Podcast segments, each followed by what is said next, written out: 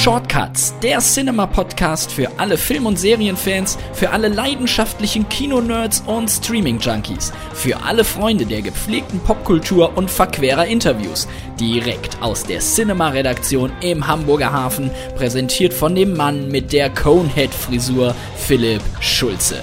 Hallo und herzlich willkommen zu den Cinema Shortcuts, dem Podcast der Film- und Serienzeitschrift Cinema und herzlich willkommen zur zweiten Episode über die Abgründe der Traumfabrik. Und auch in Episode 2 spreche ich mit Romanautor Christoph Weigold über Skandale im frühen Hollywood und über den fragwürdigen Berufszweig des Fixers, jener Problemlöser, die selbst die größten Stars in Angst und Schrecken versetzt haben und die auch heute noch für so manche Vertuschung und Erpressung zu haben sind. Stirb langsam 1 Regisseur John McTiernan kann davon ein Liedchen singen. Und nicht vergessen, wenn ihr die Cinema Shortcuts in eurer Podcast-App bei Spotify oder bei iTunes kostenlos abonniert, dann verpasst ihr keine Folge mehr. Also, ich wünsche euch viel, viel Spaß mit Christoph Weigold und dem Sündenpfuhl Hollywood.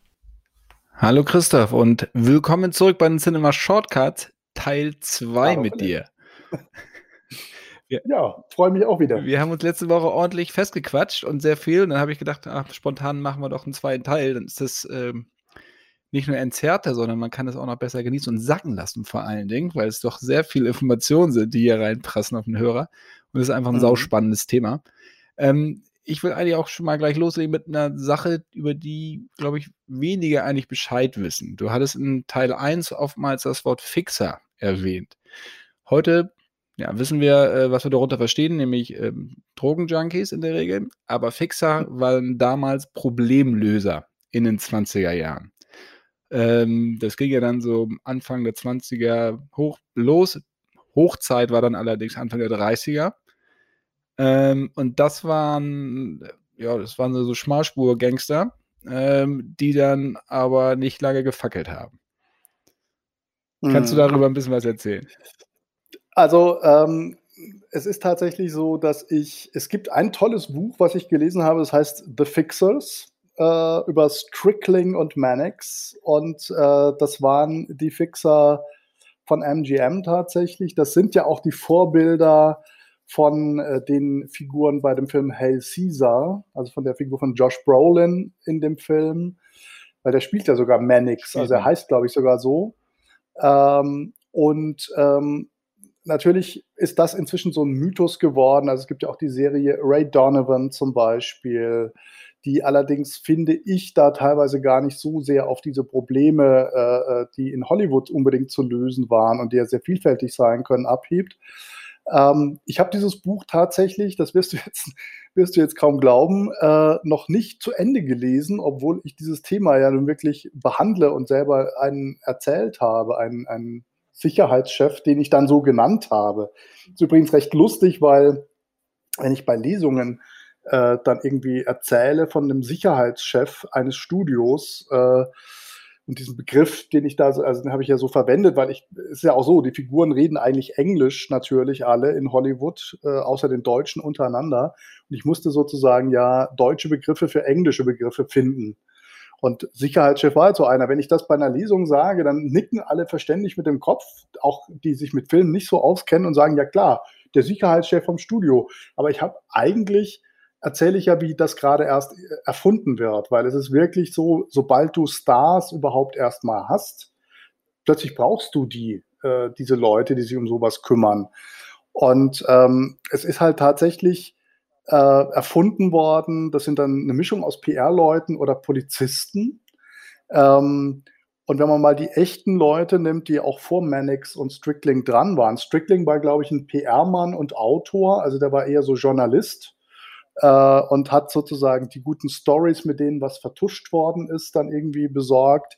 Und Mannix war eigentlich so der Handfeste und deswegen ist er auch so eine Legende geworden, der äh, sich da irgendwie um das alles gekümmert hat und auch mal dann, was weiß ich, einem Star ein paar Ohrfeigen gegeben hat, wenn es mal nötig war und gesagt hat, du lässt das jetzt mal sein mit den Drogen oder wie auch immer, ja. Der Strickling, und, der Strickling war, ich habe nochmal nachgeguckt, das war der Publicity-Chef von MGM. Das war quasi der, der mhm. Pressesprecher, würde man heute sagen.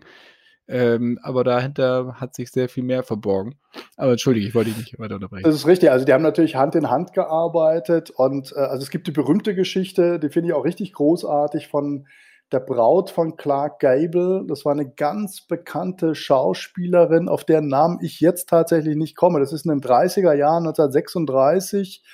Äh, Myrna Loy könnte das sein. Loretta ähm, Young, meinst du die? Loretta Young, du meinst, genau, du sagst genau, und du weißt wahrscheinlich, was für ein Fall das war. Die war nämlich schwanger von Clark Gable. Und äh, also ein anderer, ein weiblicher Star war schwanger von einem der größten Stars überhaupt.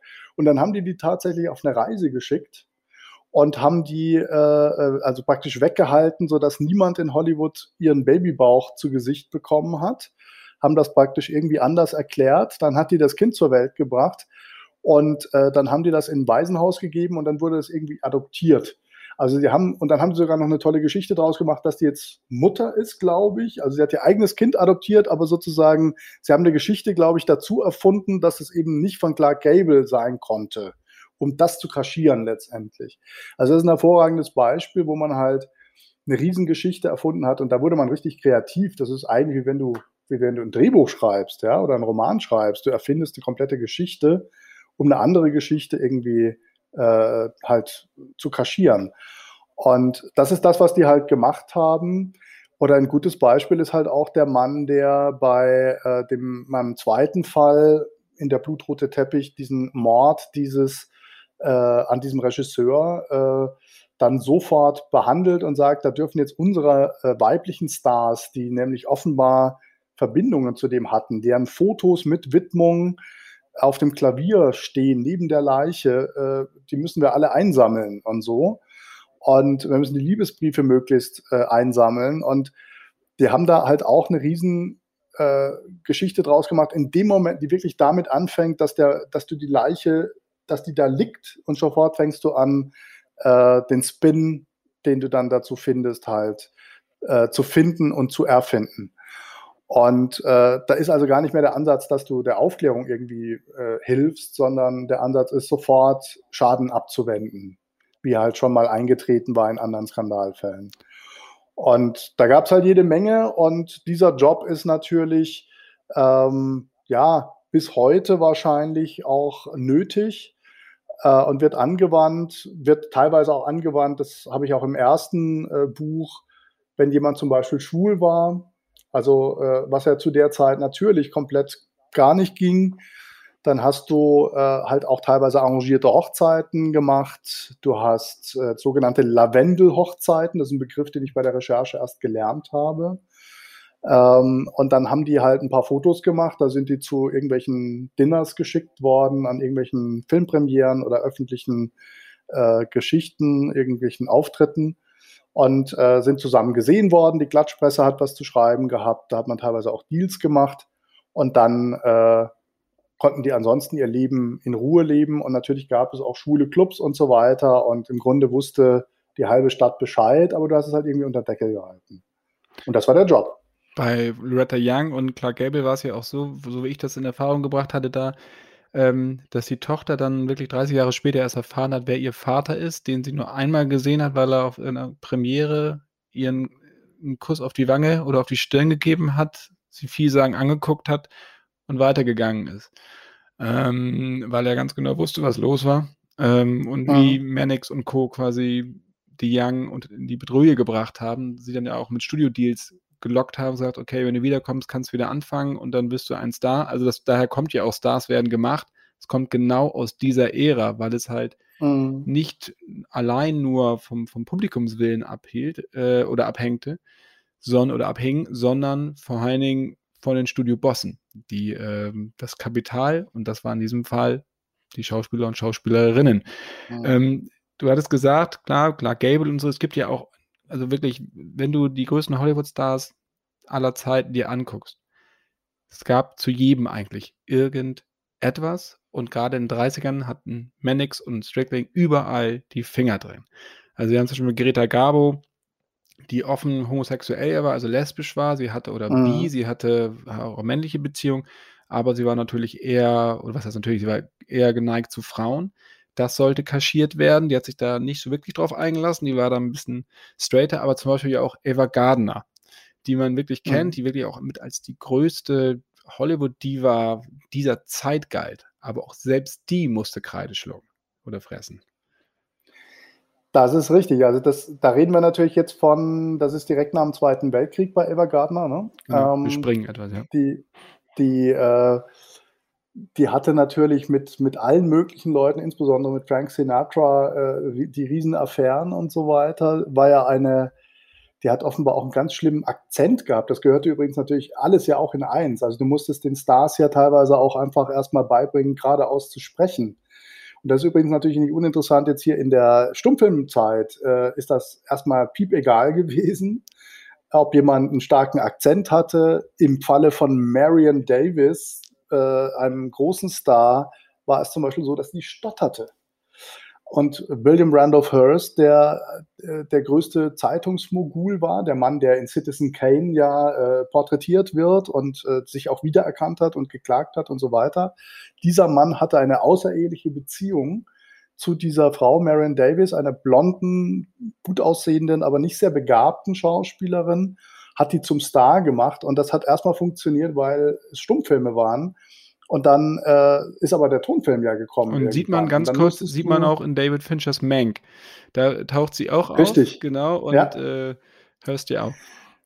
Richtig, und bei, in meinem ersten Roman kommen die auch vor, Hurst und Davis, und in, in deren Strandhaus in Santa Monica gibt es auch äh, Szenen und so weiter.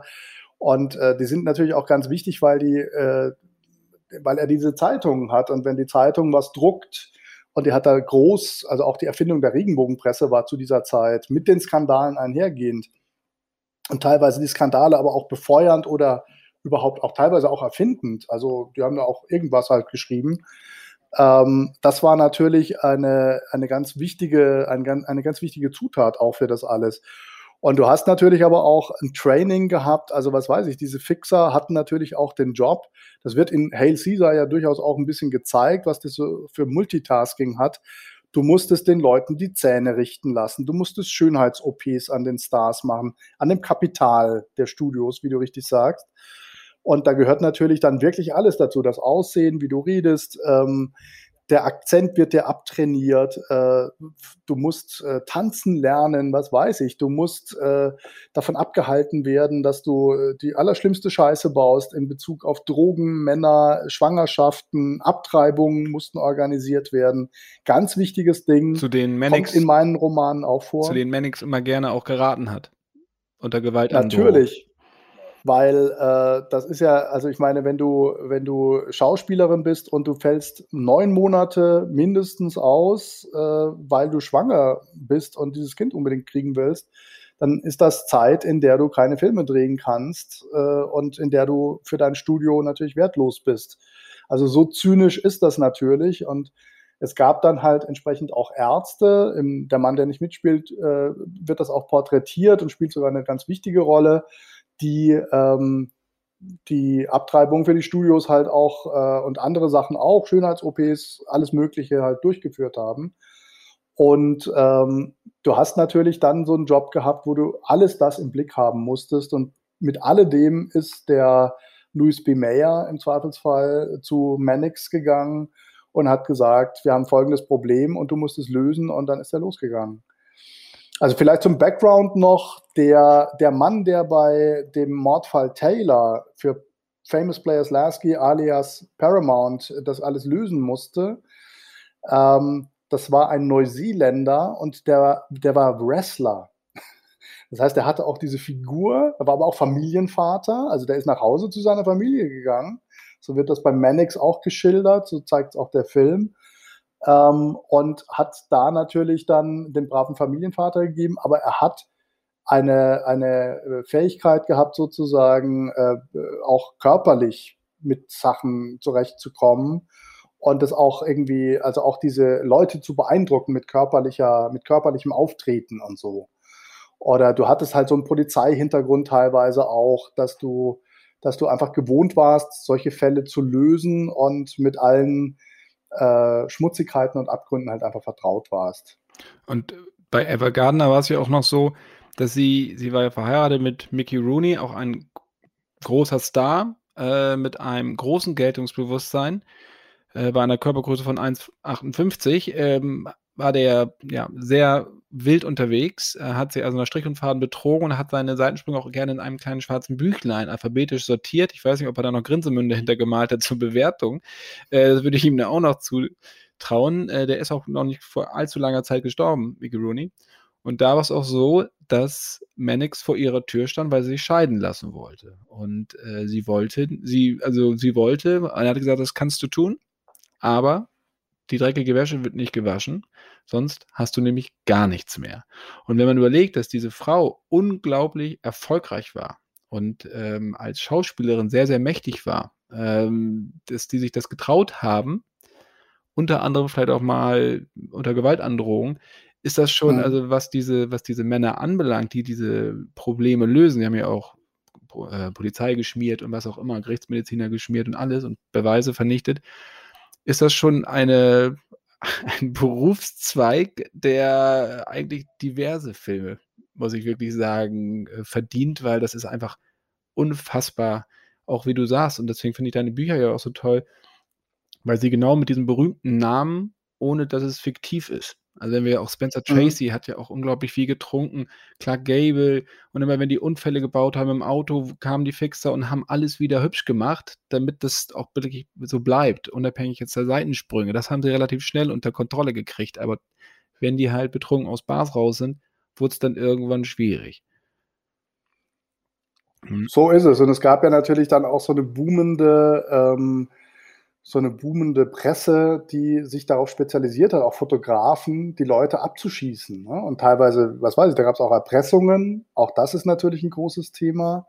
Sobald du Stars hast, kannst du halt, ist das halt auch für, nicht nur für die Studios, sondern auch für andere Leute bares Geld, wenn es irgendwas um den zu berichten gibt halt. Und äh, ja, äh, du hast, äh, wie gesagt, ein wahnsinnig puritanisches Umfeld, weil du nicht vergessen darfst, die Prohibition zu der Zeit, es war im Grunde verboten, du warst sogar bloßgestellt, wenn du äh, mit, mit Alkohol halt erwischt worden bist, wenn eine Party das auch nur gewesen ist und so. Und du hast ja teilweise auch Morality Clauses, also Moralklauseln in den Verträgen der Stars gehabt. Das ist ja ganz wichtig. Ne? Also da steht halt dann teilweise auch drin, im Prinzip steht da ja drin, du bist Sklave des Studios. Du musst dir sagen lassen, was du tun und lassen sollst. Und du darfst dir mal ganz generell gesagt nichts zu Schulden kommen lassen, was deinen Ruf oder deinen Wert oder den Ruf des Studios ähm, beeinträchtigt. In dem Moment wäre das Vertragsbruch und du könntest dann gekündigt und rausgeschmissen werden. Und natürlich gab es, wie wir es über Chaplin im ersten Teil vorhin schon mal gesagt haben, ähm, aber es gab natürlich auch in anderen Fällen, also die ganzen lesbischen Schauspielerinnen, die es durchaus gab, äh, die ganzen außer, wir reden ja von außerehelichen Beziehungen. Äh, Valentino ist so ein Fall, der diverse ähm, Techtelmechtel natürlich hatte und äh, das ist natürlich alles außerehelich und eigentlich in einem puritanischen Umfeld, wo das alles überhaupt nicht erlaubt ist. Also es ist so eine Doppelmoral, die ja eigentlich auch immer zum Tragen gekommen ist. Das konntest du, bei manchen Leuten hat das funktioniert, du sind damit durchgekommen, so wie Chaplin mit seinen, mit seinen minderjährigen Freundinnen und das war sehr verbreitet. Also äh, es gibt auch die, äh, es gibt abgesehen davon die berühmte, die berühmte Aussage, die habe ich auch im Buch untergebracht, wo die Mogule sich unterhalten und dann ihnen gesagt wird, im Moment sind wir so unter Beobachtung der Presse, wir sollten alle unsere Mätressen mal äh, für eine Zeit lang nicht mehr sehen, äh, damit wir nicht in Verdacht kommen oder uns wirklich was zu Schulden kommen lassen. Das heißt aber gleichzeitig, dass die alle ihre Mätressen hatten. Und die waren sehr oft junge Schauspielerinnen, und zwar sehr junge äh, teilweise, die, äh, und da gab es da gab es halt Vorstellungen äh, von, von äh, Moral und wie man mit Minderjährigen auch umgeht, die völlig anders waren als alles, was uns heute äh, lieb und heilig ist, natürlich. Dreht, da dreht sich einem der Magen um. Also das ist, ähm, ja. das muss man sagen, ich glaube, das war damals auch nicht anders, wenn die Leute das dann gewusst hätten. Also die, also was hinter den verschlossenen Türen vor sich ging, war jetzt ja auch nicht das, was gesellschaftlich vollkommen akzeptiert war. Würdest du sagen, dass es damals bigotter zuging als heute? Also ich glaube erstmal, dass es in Amerika generell bigotter zugeht als in Europa, ähm, weil, die, weil die so eine natürliche so ein natürliches Verhältnis zu PR und zu Sprüchen und zu, zu diesen Dingen haben. Ähm, ich glaube, dass äh, es heute tatsächlich leichter ist. Also wie ich vorhin auch gesagt habe, da haben sich auch die Machtverhältnisse verschoben. Du bist heute als, als Star halt auch wirklich eine, eine Marktmacht. Und du hast da was zu sagen. Insofern kannst du dein Leben auch so leben. Und wenn du dann, wenn es dann Glaubensfragen berührt, also was weiß ich, bei Tom Cruise, seine Scientology-Mitgliedschaft zum Beispiel, mit der er dann ja irgendwann auch beschlossen hat, offen umzugehen. Und äh, dann irgendwann offensichtlich auch wieder das zurückgefahren hat, äh, ohne, ohne sich davon aber zu distanzieren. Ähm, also du hast da einfach viel mehr Macht und insofern hast du weniger Gründe, wie Gott zu sein und eine Doppelmoral äh, leben zu müssen oder so. Aber es war natürlich damals auch wirklich eine Charakterfrage, äh, wie verhältst du dich dazu, dass das Studio jetzt das und das von dir verlangt? Und daran kannst du, das macht tolle Figuren für eine Geschichte. Ne? Also wie, wie gehst du damit um? Wie ist Cary Grant damit umgegangen, dass er mit Randolph Scott ganz offensichtlich ja zusammengelebt hat und das eigentlich auch, äh, es gab sogar Home Stories, es gibt Fotos von denen am Pool, die wurden damals auch publiziert, aber eben halt nicht, das wären so Best Buddies angeblich. Und äh, trotzdem haben sie sich aber das nicht nehmen lassen. Also es war ja schon mutig, das überhaupt zu machen und äh, da nicht irgendwie Abstand von zu nehmen oder so ein Versteckspiel spielen zu wollen. Und ähm, das ist dann ähm, wirklich eine Charakterfrage. Heute ist es auch eine Charakterfrage. Es gab ja jetzt gerade auch die große äh, Offensive, dass äh, 185 Schauspieler, glaube ich, sich in der SZ geoutet haben als äh, schwul, lesbisch, divers und so weiter. Oder genau, also so äh, alles Mögliche war dabei und du hast trotzdem das noch als großen Schritt inszenieren müssen oder geglaubt zu müssen. Ähm, und insofern, daran sieht man, dass da immer noch Grenzen sind, äh, die die Offenheit und die Wahrheit da irgendwie hat. Und dass es auch Ängste gibt von Leuten, die zum Beispiel nicht als schwul gelten wollen, um nicht ähm, Gefahr zu laufen, nicht mehr besetzt zu werden und so weiter. Also das ist ein Thema, was in dieser Branche äh, zeitlos ist und äh, auch, weil wir über den Weinstein-Skandal schon gesprochen hatten, es wird, ich wurde das damals halt immer gefragt, äh, diese Verbindung zwischen Arbuckle, dem Fall Arbuckle und dem Fall Weinstein, ob sich da jetzt so viel verändert hat oder eben genau nichts. Und ich glaube einfach, dass es in der Filmbranche halt sehr speziell so ist, dass du, ähm, du bist von Entscheidungen von Machtträgern abhängig, die willkürlich sind, weil es sind künstlerische Entscheidungen von Regisseuren, von Produzenten, von Redakteuren oder wem auch immer. Ähm, wer wird besetzt? Wer kriegt den Auftrag, das Drehbuch zu schreiben? Wer darf die Regie machen? Und du kannst das äh, auch mit Quoten, glaube ich, nicht wirklich regulieren oder, oder zumindest nicht komplett regulieren, weil die Leute eigene Entscheidungen treffen. Es könnte immer noch jemand anderes ja auch gewählt worden sein dafür. Und das lädt natürlich zu Missbrauch ein. Und natürlich ist es eine Machtstellung, die du einfach aus diesem Ganzen nicht rauskriegst. Ich wollte noch mal ganz kurz äh, auch so ein paar Filmtipps noch mal geben, was das Thema Fixer angeht. Du hattest, äh, wir haben Hell Caesar, der Coen-Brüder angesprochen, Josh Brolin als Mannix. Dann gibt es natürlich die Hollywood-Verschwörung, äh, weil mhm. da mit äh, ein sehr, sehr guter Film leider unter dem Radar läuft, der mit Ben Affleck. Ja. Da geht es nämlich um den ersten Superman-Darsteller, mhm. George Reeves der ja 1959 gestorben ist, beziehungsweise ermordet wurde. Genau. Ähm, es wird ja angenommen, dass Mannix seine Hände im Spiel hatte oder auch quasi ja, maßgeblich daran beteiligt war. Insofern, diesen Film kann ich euch echt nur gern ans Herz legen, die Hollywood-Verschwörung von 2006. Und dann gibt es noch eine Doku, die heißt Girl 27, also Girl 27. Und da geht es um den Fall der 17-jährigen Patricia Douglas von 1937, die auf einer Party vom MGM-Manager David Ross vergewaltigt worden sein. Ähm, so als kleine Filmtipps mal so eingestreut. Ähm, und das Thema Fixer, klar, Ray Donovan hatten wir, wie gesagt, schon ein paar Mal erwähnt. Die gibt es auch heute noch. Das möchten wir jetzt, möchte ich da auch nochmal. Ich glaube, das ist jetzt nicht das große Geheimnis. Und es gibt ja einen ganz berühmten Fall, über den ich mit dir ganz gerne sprechen würde, ähm, nämlich John McTiernan. Den Regisseur kennen wir natürlich mhm. alle von Stirb langsam, unter anderem und natürlich auch von Predator. Ähm, und dieser Mann, äh, der ist leider, ja, ähm, das ist eigentlich tragisch. Der ist dann nämlich im Gefängnis gelandet, John McTiernan. Mhm. Der ist jetzt wieder draußen. Aber der hatte sich mit einem Privatschnüffler namens Anthony Pellicano eingelassen. Und das ist eigentlich, äh, das ist ja fast schon Realsatire, wenn man, wenn man diesen Fall sich genauer anguckt. Weißt du da so ein bisschen was Näheres?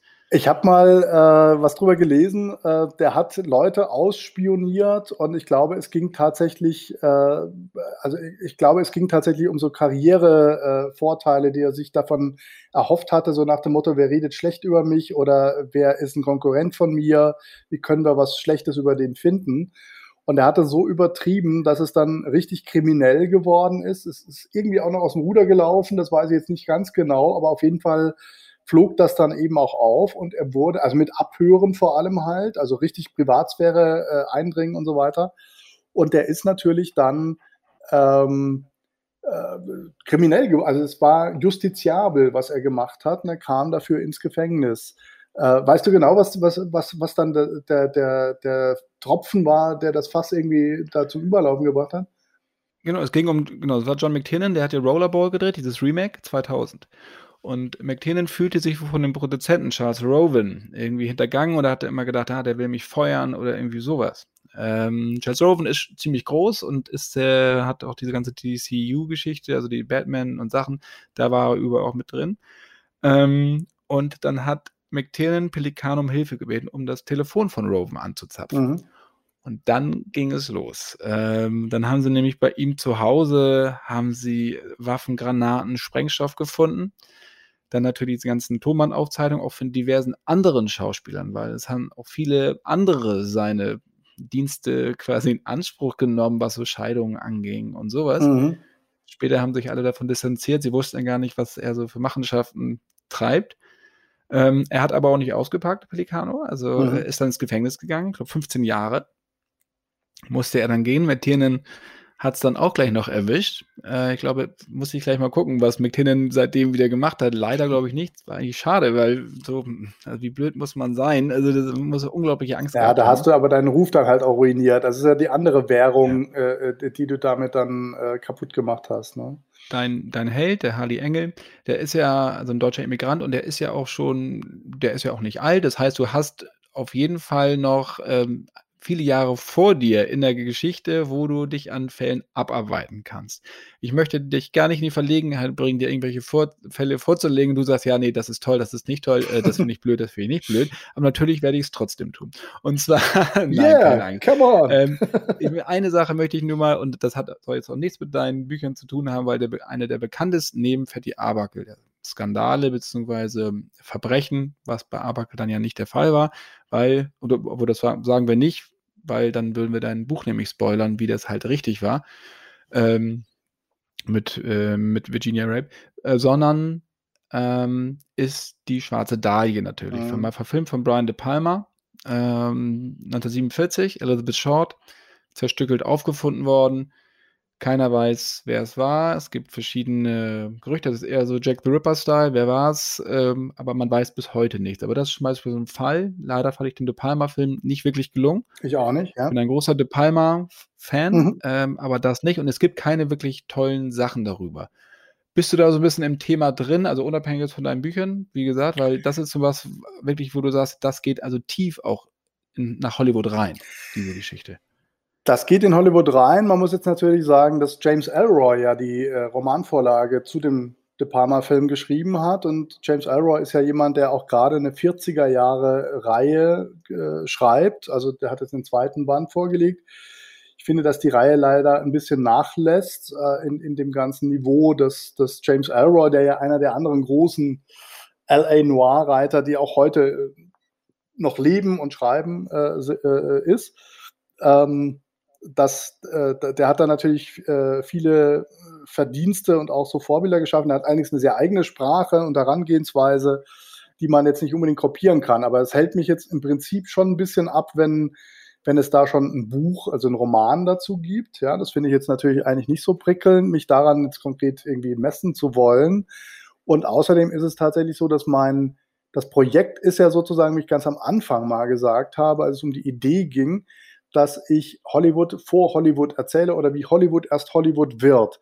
Das heißt, es endet dann auch eigentlich ähm, irgendwo in den 40er Jahren, wenn das Studiosystem wirklich da ist und wenn wir in die Nachkriegszeit gehen, das finde ich so einen gewissen Bruch auch, wenn wir, äh, wenn die Stars alle wieder aus dem Krieg da sind und so weiter, also die sich oft freiwillig gemeldet haben und so. Und du dann eigentlich, dann kommt schon das Fernsehen auf, also dann bist du in einem ganz anderen Zeitalter. Das ist erzählerisch wahrscheinlich viel zu weit weg oder dann sind wir schon auf dem Terrain, wo es halt mit äh, den Sachen von Chandler und den ganzen anderen Romanautoren, die LA zu dieser Zeit abgedeckt haben, halt schon Sachen gibt. Da würde ich nicht unbedingt mich mit doppeln wollen, sondern ich würde eher die 30er Jahre da nochmal in interessante Geschichten auspacken. Ich kann mir auch vorstellen, dass man mal mit dem deutschen Hardy Engel auch mal nach Europa noch geht, dass man da nochmal Verbindungen findet und zum Beispiel Karl Lemle ist immer wieder ähm, auch nach Europa gefahren und äh, ist mit dem Schiff da immer Monate, also der ist rübergefahren, hat da Kur gemacht, hat seinen Heimatort Laupheim besucht. Und dann sind irgendwann ja, kommen ja die Nazis auch in Europa. Also du hast da auch eine sehr interessante Zeit mit Querverbindungen zu Hollywood, das versucht hat am Anfang noch Geschäfte mit denen zu machen und so. Äh, und du hast natürlich die entsprechenden Skandale, die, man muss ja auch sagen, so entlang der Linien der Stummfilm wird zum Tonfilm. Ähm, du hast plötzlich die ersten Oscars, das fängt ja so 1928, 29, also mit der Gründung der Akademie, dass du sagst, wir beschließen jetzt einen Preis zu verleihen. Da gibt es auch schon jede Menge Intrigen drumherum. Also es gibt ja auch sozusagen diesen filmhistorischen Background, der mir sehr wichtig ist, den ich ja auch miterzählen will und den ich auch bei der Ideenfindung so mitbedenken würde. Ja? Also wo ich einfach sage, du kannst daran dann auch erzählen, wie Hollywood sich jetzt gerade wirklich konkret verändert an diesem Punkt. Und ich würde auch die Verbrechen und die Skandale danach auswählen, dass sie mir dazu was sagen. Und ähm, nicht nur jetzt, weil es ist halt klar, du kannst, es gibt viele ungeklärte Mordfälle, ähm, aber die sind teilweise auch relativ schlicht. Da liegt halt jemand tot in seinem Ding, aber es muss einen Hintergrund geben. Es muss so ein, oder anders gesagt einen Überbau geben, der durch die Ermittlungen dann rauskommt und wo du halt noch mehr erfährst über ja nicht nur wer der Mörder ist, sondern halt noch mehr erfährst über die Gesellschaft damals und, dies, und das Filmbusiness. Ein Mann, der da bei dir auch äh, eine Rolle spielt, äh, in Band 3 ist ja Will Hayes. Mhm. Ähm, den kennen wir durch den, hattest du vorhin schon mal gesagt, ähm, Hayes Code, das war dieser Moralkodex. Der Mann war ja Präsident der Motion Pictures Producers and Distributors of America. Heute ist es äh, Motion Pictures Association of America, also hat sich umbenannt. Mhm. Ein sehr, sehr mächtiger Mann, ähm, ein sehr ambivalenter Mann. ähm, und der dafür gesorgt hat, dass halt die Studios sich einem Kodex unterworfen haben, einem mhm. in Anführungsstrichen freiwilligen Kodex. Äh, da kamen sie dann nicht drum rum. Also wir wollen das jetzt nicht mit der, mit der FSK vergleichen oder äh, mit sowas bei Scott nicht. Ähm, das, war, das war eine ganz andere Hausnummer. Also wie viel, äh, weiß ich was, wie viel nackte Haut durfte gezeigt werden, wie viel Alkohol durfte getrunken, das wurde ja genau festgelegt. Und manche Sachen gelten ja auch heute noch, das darf man ja auch nicht vergessen. Also äh, ab wann kriege ich ein Rating, ab mhm. PG-13 oder, oder Rated R, was brauche ich dafür? Das ist ja, das ist ein strenger Katalog. Mhm in Amerika. Hier ist es ja bei der FSK ja doch ein bisschen anders gelagert. Zum Glück. Ähm, wie bist du so mit Will Hayes so äh, rein eingetaucht? Also Will Hayes finde ich eine wahnsinnig faszinierende Figur, weil ich auch Fotos von ihm gesehen habe, wo der so unglaublich hässlich ist, um es mal klar zu sagen. Der hat wirklich so einen Kasperkopf, dann haben die wirklich auch eine Eigenheit damals gehabt. Der hatte unglaublich schlechte Zähne. Also der hat wirklich Ruinen. Wenn der lacht und den Mund aufmacht, dann siehst du wirklich Zahnlücken, die du nicht glauben würdest. Das ist aber übrigens bei Karl Lemmle genauso. Das ist auch jemand, der Angst vom Zahnarzt hatte einfach. Das ist so eine Generation von Leuten, die sind so in der zweiten Hälfte des 19. Jahrhunderts geboren. Und äh, bei denen war es nicht üblich, dass du ein, ein, gutes Gebiss hattest. Also das, was sie bei ihren Stars haben installieren lassen, damit die für die Kamera gut lächeln können, war bei ihnen selber dann wurscht. Ist vielleicht auch so ein Machtding sogar gewesen, dass ihnen, sie mussten das nicht machen. Und ich habe mich für den interessiert. Es war wahnsinnig interessant. Du findest über ihn eigentlich keine biografische Darstellung. Das heißt, du findest kaum raus, wie der wirklich privat war. Und das ist ja das Interessante. Das ist übrigens auch der Auftrag an Privatdetektiv Hardy Engel in Band 3 in dem letzten Buch rauszufinden, was hat der für Schmutz äh, am Stecken, ja. Und äh, ich habe ein Buch gefunden dann, das habe ich antiquarisch mir dann kommen lassen. Das sind die Memoiren des Sohnes von Will Hayes. Und darin findet man dann, und das ist aber weithin unpubliziert oder unbekannt, also du findest wirklich, äh, was weiß ich, wenn du einen Wikipedia-Eintrag anschaust, um jetzt mal das Naheliegendste zu sagen, findest du einfach keine privaten Notizen. Und der hatte äh, Sachen, die der Sohn dann, also das ist ja jetzt der, der Typ, der, der Puritaner schlechthin, der Hollywood sagt, ein Kuss darf nur drei Sekunden dauern, dann musst du abblenden. Oder sie müssen sich verliebt angucken und sagen, das war jetzt aber ein toller Kuss. Oder so, ja. Das ist dieser Typ. Was hat der eigentlich privat wirklich für ein Leben gehabt? Und du findest dann äh, raus, dass er eine Frau hatte, das findet Hardy Engel auch raus. Das ist jetzt kein Riesenspoiler, aber zeichnet mal das Bild ganz interessant. Also ist nicht das Entscheidende, was man jetzt über das dritte Buch verraten kann, deswegen sage ich es. Der hatte eine Frau zu Hause, die war verrückt. Die lag zu Hause im Bett angebunden, hat Medikamente bekommen und war nicht zurechnungsfähig. Und die konntest du nicht mit in die Öffentlichkeit nehmen, was für einen Minister, der ja ursprünglich war in Washington, für den Vorsitzenden der Republikanischen Partei, der auch war, also jemand, also wirklich eine sehr öffentliche Figur und später eben für den Chef der Hollywood-Produzentenvereinigung äh, schon ein ziemlicher Knaller ist. Und natürlich ist dann die große Frage, hatte der Geliebte? Und der Sohn tatsächlich beschreibt dann, der hatte Geliebte. Und der Sohn beschreibt auch, dass diese Figur ähm, jemand war, der äh, zum Beispiel von Hollywood-Stars Geschenke für den Jungen organisiert hat. Also da hat dann Babe Ruth einen Baseball, der von ihm signiert war, ihm äh, geschickt.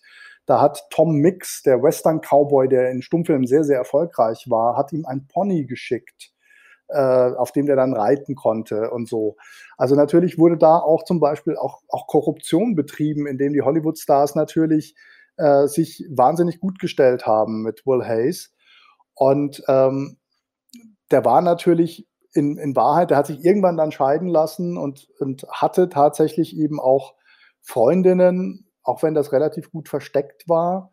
Er hat immer im Beverly Hills Hotel im Übrigen gewohnt, also er war mittendrin in, in dem Glamour-Leben auch, wobei er nur die Hälfte der Zeit eigentlich in Hollywood war, ansonsten war er in New York. Ähm, das war ein Job, wo du viel rumgereist bist.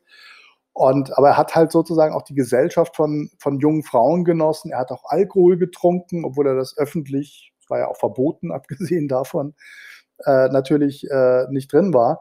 Und es war wahnsinnig schwierig, aber das rauszufinden. Also es ist eine Figur, um die ein, ein richtiger Schutzschirm, so, es gibt keine Biografie über ihn. Und es würde sich eigentlich lohnen. Und deswegen ist er auch eine ganz gute Romanfigur äh, geworden, weil ich praktisch meinen Detektiv rausfinden lasse, und das waren jetzt nur die oberflächlichsten Sachen, die ich gerade gesagt habe, was ist mit dem sonst noch? Was hat er für Verbindungen und so weiter? Und ähm, Will Hayes ist natürlich auch einfach jemand, der diese, diesen Code wirklich erst erfunden hat, um Hollywood vor dem Untergehen zu schützen. Also genau das, was eigentlich mit jedem Skandal wieder aufs Neue drohte. Und er hat so getan, als würde er äh, auch für Sauberkeit sorgen, indem er solche Regeln aufgestellt hat und auch diese Moralklauseln in die Verträge hat schreiben lassen zum Beispiel.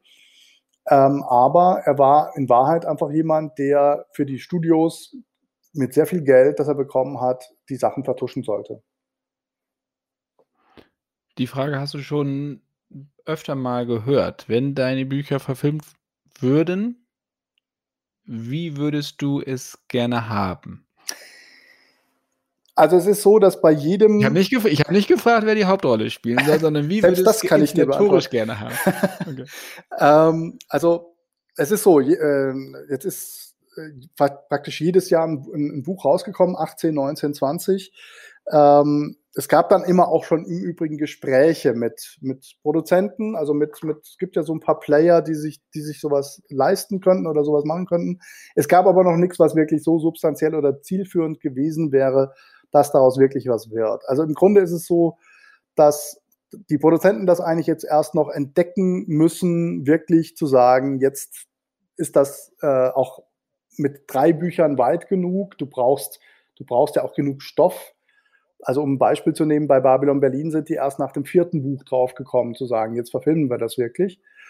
Ähm, und ich hoffe eigentlich, dass zum Beispiel auch so ein Podcast mit der Cinema zum Beispiel dazu helfen könnte, das auch mal wirklich auf den Schirm zu, äh, zu, äh, zu bringen.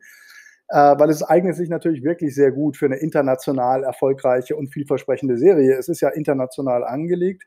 Es ist von mir so geschrieben, um jetzt mal das Formale zu sagen, wie eine achteilige äh, Staffel von einer Serie.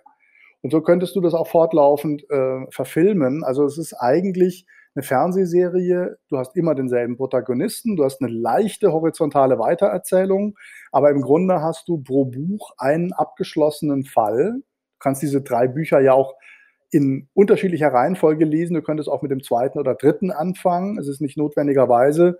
Und du musst auf Spoiler achten beim Schreiben, also die, die Spoiler, dass du die weglässt. Ne? Also dass du, dass du jemanden, der das zweite Buch liest, über den ersten Fall nicht so viel verrätst, dass er das nicht mehr lesen will. Insofern ist das eben auch in sich abgeschlossen, erzählt aber sozusagen fortlaufend die Geschichte, wie Hollywood weiter Hollywood wird und immer glamouröser wird. Und insofern könnte man das sehr gut so erzählen. Das war übrigens auch deswegen dramaturgisch wichtig, das wie eine Serie äh, mit Wendepunkten, mit Cliffhangern äh, zu erzählen, weil du sonst diese Strecke gar nicht schaffst, dass du irgendwie über 600 Seiten so ein richtiges Panorama ausbreitest. Du musst einfach äh, mit Wendungen, mit Cliffhangern, mit in der Mitte gibt es bei mir immer eine riesige Mittelüberraschung, die alles auf den Kopf stellen, wo du eigentlich dann der Fall, wo der Fall neu anfängt. Ich finde es ganz wichtig, dass man unvorhersehbar erzählt. Also so dieses gute Erzählen guter Serien, was wir, die wir alle schätzen und kennen, äh, beinhaltet ja vor allem, dass du einfach auch äh, nicht weißt, was jetzt weiter passieren wird. Wir sind alle schon so geschult, auch ein normaler Zuschauer, der jetzt nicht selber schreibt, ist so geschult, dass er eigentlich glaubt zu wissen, was jetzt passiert. Und das zu unterlaufen, ist eigentlich äh, für mich die hohe Kunst, die ich versucht habe, auch da reinzubringen. Und deswegen ist es dann tatsächlich eigentlich schon so, wie eine Serie zu machen, was im Umkehrschluss auch heißt, ich würde auch wahnsinnig gerne eine Serie machen oder es hätte auch passieren können oder könnte ja auch in Zukunft passieren, dass jemand zu mir kommt und sagt, das ist doch ein tolles, also was anderes jetzt, ist ein tolles Thema für eine historische Serie ich wäre sehr gut ausgestattet dafür, genau so eine Serie zu schreiben, weil ich habe jetzt nichts anderes gemacht jahrelang. Ne? Ich bin ja auch fast nicht zum Drehbuchschreiben gekommen. Ich würde wahrscheinlich das Drehbuchschreiben an sich an jemand anderen abgeben, weil ich muss, also erst einmal musst du nicht dein Kind äh, dann äh, selber umbringen oder nochmal ummodeln. Das ist immer sehr schwierig, glaube ich. Du würdest wahrscheinlich alles behalten wollen oder so und vielleicht ist das gar nicht so gut. Und auf der anderen Seite muss man ja auch für Nachschub sorgen äh, und äh, bleibt dann lieber dabei, die Romane weiterzuschreiben. Aber es wäre im Prinzip eine Serie. Äh, ich glaube auch, du müsstest das, also weißt du, es gibt deutsche Produzenten, die können das schaffen. Du musst halt irgendwie dich international vernetzen. Du musst eine Vertriebsfirma haben. Äh, du musst wahrscheinlich auch Hollywood selber an Bord holen. Du musst es aber nicht in Hollywood drehen, weil du erzählst ja nicht das Hollywood von heute, sondern du erzählst äh, eine Stadt, die du eigentlich dir so bauen musst mit staubigen Straßen. Das wird eigentlich dann, so wie es handelsüblich ist, könnte man das in Tschechien, äh, Rumänien oder Litauen drehen. Und äh, eine Second Unit fängt äh, in Kalifornien die Palmen ein und äh, die meisten Gebäude sehen auch nicht mehr so aus wie damals und so weiter. Also es wäre jetzt, glaube ich, vom Aufwand her nichts, was nicht gerade schon exzessiv gemacht wird und insofern natürlich sehr gut geeignet dafür. Und äh, es muss nur, glaube ich, jemand dieses internationale Package mitbringen, weil es bringt dir nichts, wenn jemand einfach eine Option erwirbt und sagt, äh, ich glaube, wir ver versuchen das mal, sondern du musst da eine Vision dafür haben, wie du das dann auf die Beine stellen kannst. Und ich glaube, es gibt eine Menge deutsche Schauspieler, weil ich glaube, es wäre klug, einen deutschen Schauspieler für die Hauptrolle zu nehmen, die international schon bekannt sind oder Ambitionen haben und auf dieses Altersprofil, auf dieses Rollenprofil passen würden. Also ich glaube, wenn man das Paket mal versucht zusammenzustellen im Kopf, kommt man auf Lösungen, die das sehr plausibel machen. Welche Schauspieler hast du da im Kopf? Naja, es gibt ja auch bekannt sind. Also es gibt ja zum Beispiel, wenn man jetzt äh, von Daniel Brühl über äh, Matthias Schweighöfer, äh, über äh, Tom Vlaschiha, der in Hollywood schon gedreht hat, auch. Die haben alle schon in Hollywood gedreht. Also da gibt es ja so ein paar Leute. Es gibt auch noch ein paar Leute, die ein bisschen jünger sind, die du vielleicht äh, in, mit dieser Rolle dann sozusagen äh, reinwachsen, in das Alter auch reinwachsen lassen könntest. Der ist am Anfang der Geschichte ja 30, was aber ein dehnbarer äh, Begriff ist, sage ich jetzt mal, Spielalter und, und so weiter. Und, äh, aber du hättest auf jeden Fall Besetzungsmöglichkeiten, die nicht nur für Deutschland, sondern auch international ähm, attraktiv wären. Ich habe eine ganz tolle Besetzungsidee. Karl Lemmle, Christoph Walz. Da ist genauso alt. Der ist so ein bisschen verschroben. Also Karl Lemmle ist ein ganz kleiner Mann gewesen, muss man dazu sagen. Der war so Mitte 50, war unglaublich skurril und verschroben und hatte auch eine komische Art zu sprechen, weil er Schwabe war, abgesehen davon, ganz starken deutschen Akzent. Es war eine Traumrolle für Christoph Walz. Und äh, also ja, könnte man sehr, sehr gut machen. Weil du sagst, Alter ist ein dehnbarer Begriff, ist Thomas Kretschmann, finde ich ja oder noch immer sehr gut. Der ist natürlich dann ein bisschen älter jetzt als Daniel Brühl oder als, als äh, Schweighöfer. Du könntest äh, ja diese Figur, also ich habe diese Figur ja 30 sein lassen, damit er äh, noch altern kann im, im Rahmen der Reihe. Äh, wenn man diesen Faktor so ein bisschen wegdenkt oder so, dann äh, kannst du, oder das alles hintereinander wegdreht oder so, dann kannst du das ganz anders äh, lösen, logischerweise, klar. Ich würde ganz gerne zum Abschluss nochmal so ein bisschen über deinen Filmgeschmack sprechen. Ähm, klar, wir sind Cinema, das heißt, wir reden immer gerne über Filme. Mhm. Jetzt haben wir viel über die Geschichte Hollywoods gesprochen, über die Abgründe und über jede Menge Skurrilitäten wenn du so, sprechen wir über das Hardboiled-Format, ja? Also Hardboiled ist ja, wie gesagt, eine Romangattung. Äh, Raymond Chandler und so, da hast du ja schon viel davon gesprochen. Und es gibt ja auch Hollywood schwarze Serie, mhm. also den Film Noir, wie das dann ja mal in einem Essay genannt wurde. Ähm, was sind da so deine Favoriten, um auch so ein paar Filmtipps nochmal den Hörern an, Hand, an, die Hand zu geben? Also ich mag so zwei Filme von ähm, Stanley Kubrick sehr gerne, The Killing und ähm, er hat noch so ein,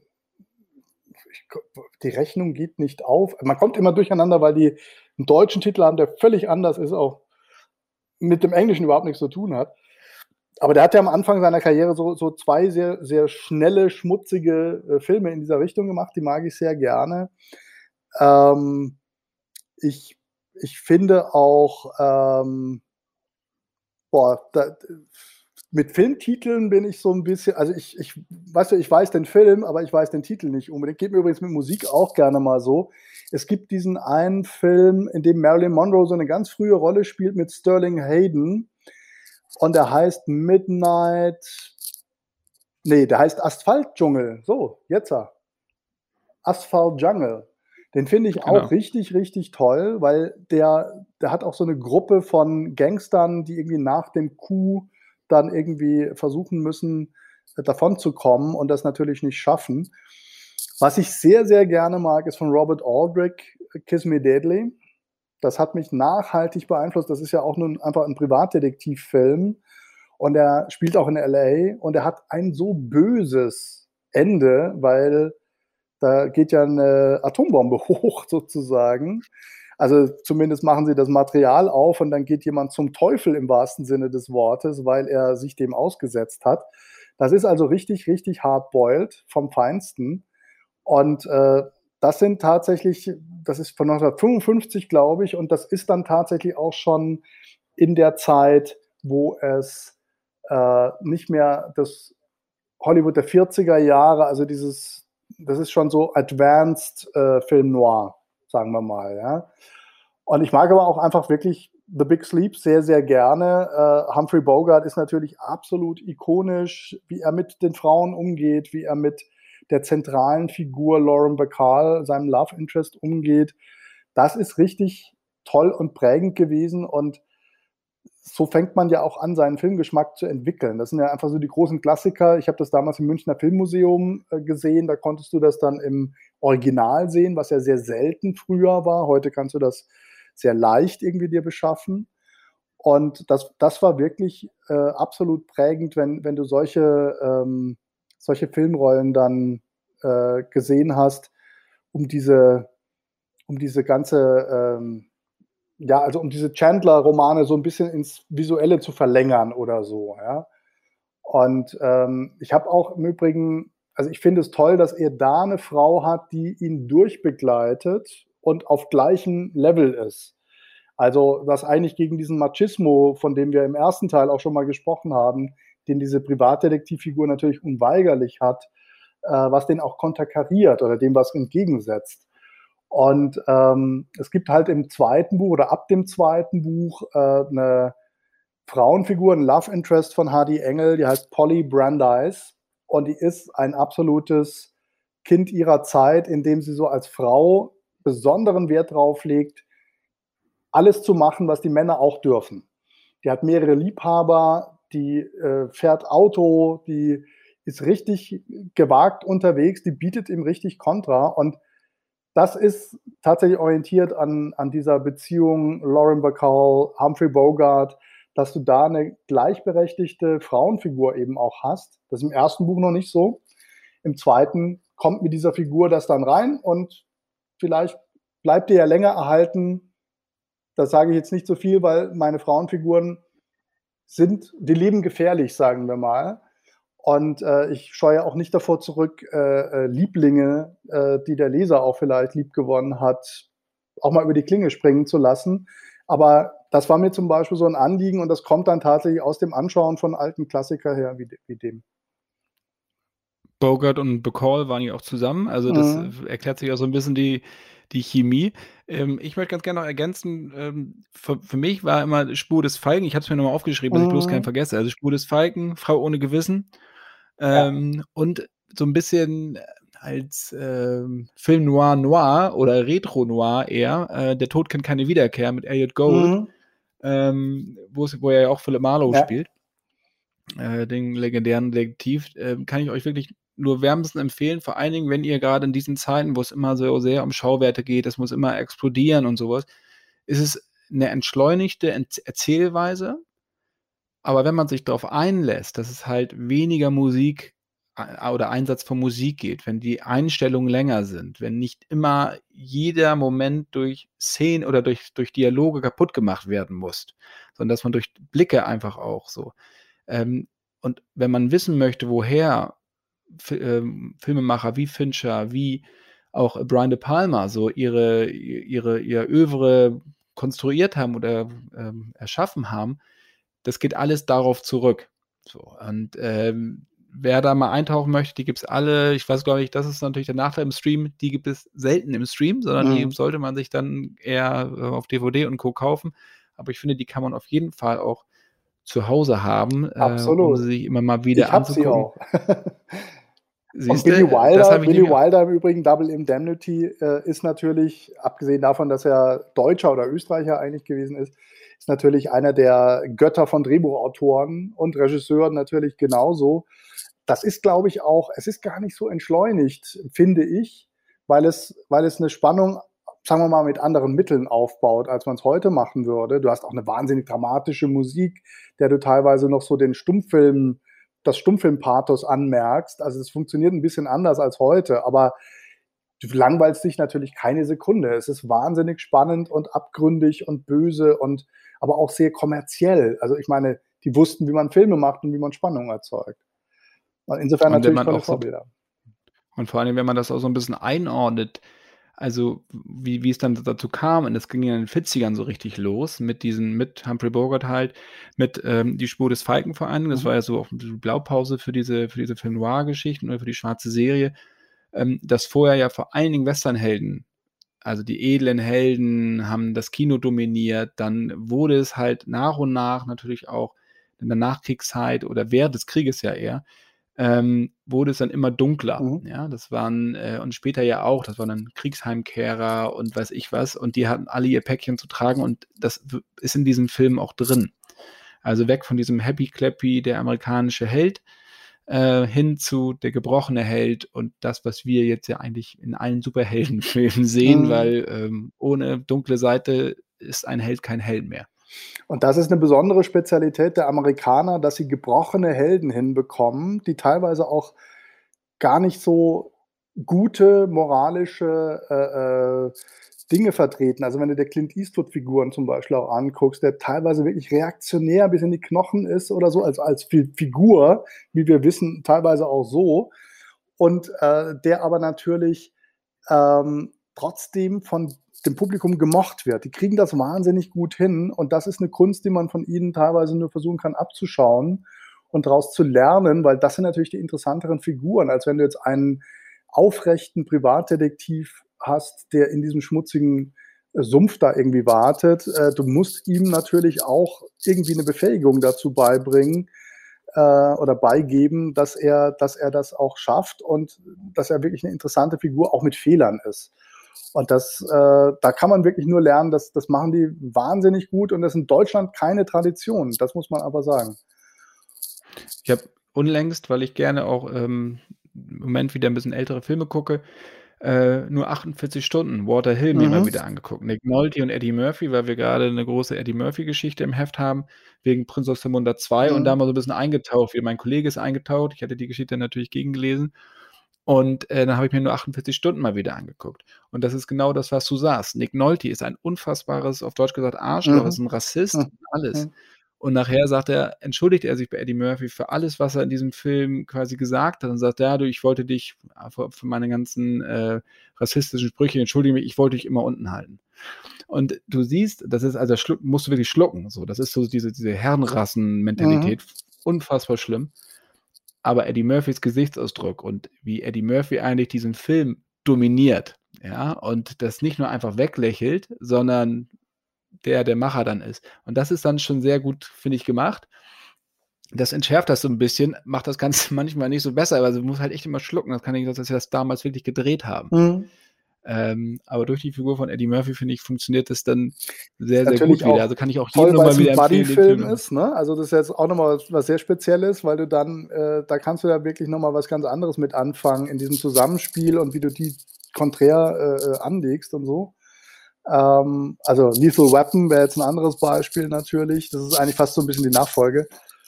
Und mhm. äh, ja, da, das sind das sind natürlich äh, aber ganz spezielle Helden. Und wie gesagt, da haben wir in Deutschland nur so eine Tradition von aufrechten, guten Leuten. Und das passt zu diesem Genre nicht. Deswegen muss man da tatsächlich ein bisschen mit brechen und dann wird es richtig interessant. Vielleicht helfen die Serien, die wir jetzt alle auch zunehmend machen, dass wir da ein bisschen weiterkommen. Das ist das perfekte Schlusswort, lieber Christoph. Vielen, vielen Dank. Das war Ende von Teil 2 von wirklich zwei wundertollen, wunderschönen Episoden. Sau informativ, sau interessant mit dir zu sprechen über das Thema. Wir hätten wahrscheinlich noch ein bisschen weitermachen können. Aber das heißt ja nicht, dass wir uns nicht nochmal wieder äh, unterhalten, wenn du ein neues Buch rausgebracht hast, unabhängig davon, ob es um Hardy Engel geht oder mhm. um irgendwas anderes. Das wird wahrscheinlich dann um was anderes mal gehen, dass du deinen Kopf mal wieder frei kriegst für mhm. andere Sachen und genau. freue ich mich sehr, sehr drauf. Vielen Dank, dass du dir Zeit genommen hast. Gerne. Mit, mit ihr diese zwei Stunden hier äh, zu bestreiten. Wunderbar und ganz toll mit der Cinema zu reden. Also äh, finde ich großartig äh, und finde ich auch einen Ritterschlag. Hat mir sehr gefallen.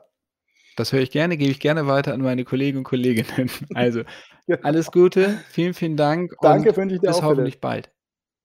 Danke Tschüss. sehr. Tschüss.